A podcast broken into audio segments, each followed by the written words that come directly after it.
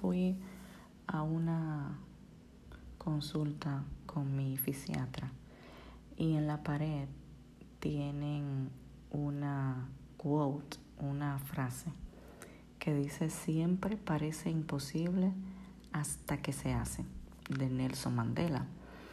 Y me quedé pensando en realidad ese día y, a través de ese día me inspiro a grabar este podcast. Espero lo disfruten y me hagan caso.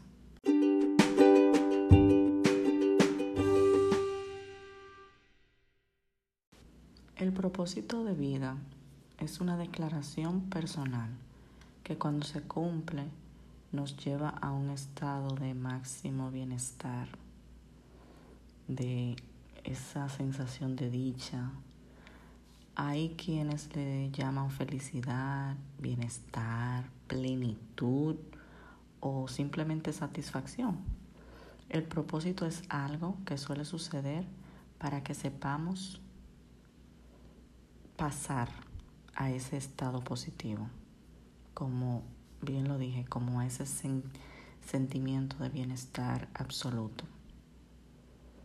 Mas, sin embargo, llamamos miedo a un sistema de alarma de nuestro cerebro que se activa cuando detecta una posible amenaza real o supuesta, presente o futura, o incluso hasta del pasado algún trauma, una lesión pasada. Se trata de una respuesta útil y adaptiva que conlleva cambios en el funcionamiento de nuestros comportamientos, pensamientos, etc. Y debemos de saber de que el miedo puede alejarnos de nuestro propósito de ese propósito, de ese objetivo que nos puede llevar al estado de satisfacción, de bienestar.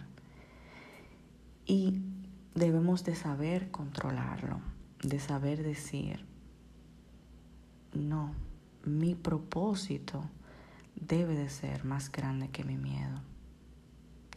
Mi propósito es más grande que mi miedo podemos llegar a tener la vida que queremos si nos enfocamos en el propósito. ¿Cómo? Organizándonos, priorizando y sobre todo teniendo esas fuerzas, esas ganas, esa constancia de persistir, de luchar por nuestros sueños. Como dice un refrán que leí por ahí, los sueños, debemos de dejar de llamarles sueños y empezar a llamarles planes. Planes que nos llevarán a cumplir nuestro propósito, nuestra meta.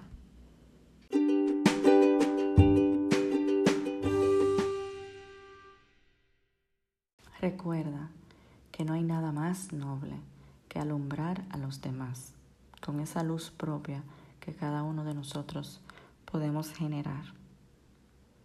Así que te invito que si conoces a alguien que crees que este contenido le puede ayudar, compártelo. Compartir es amar.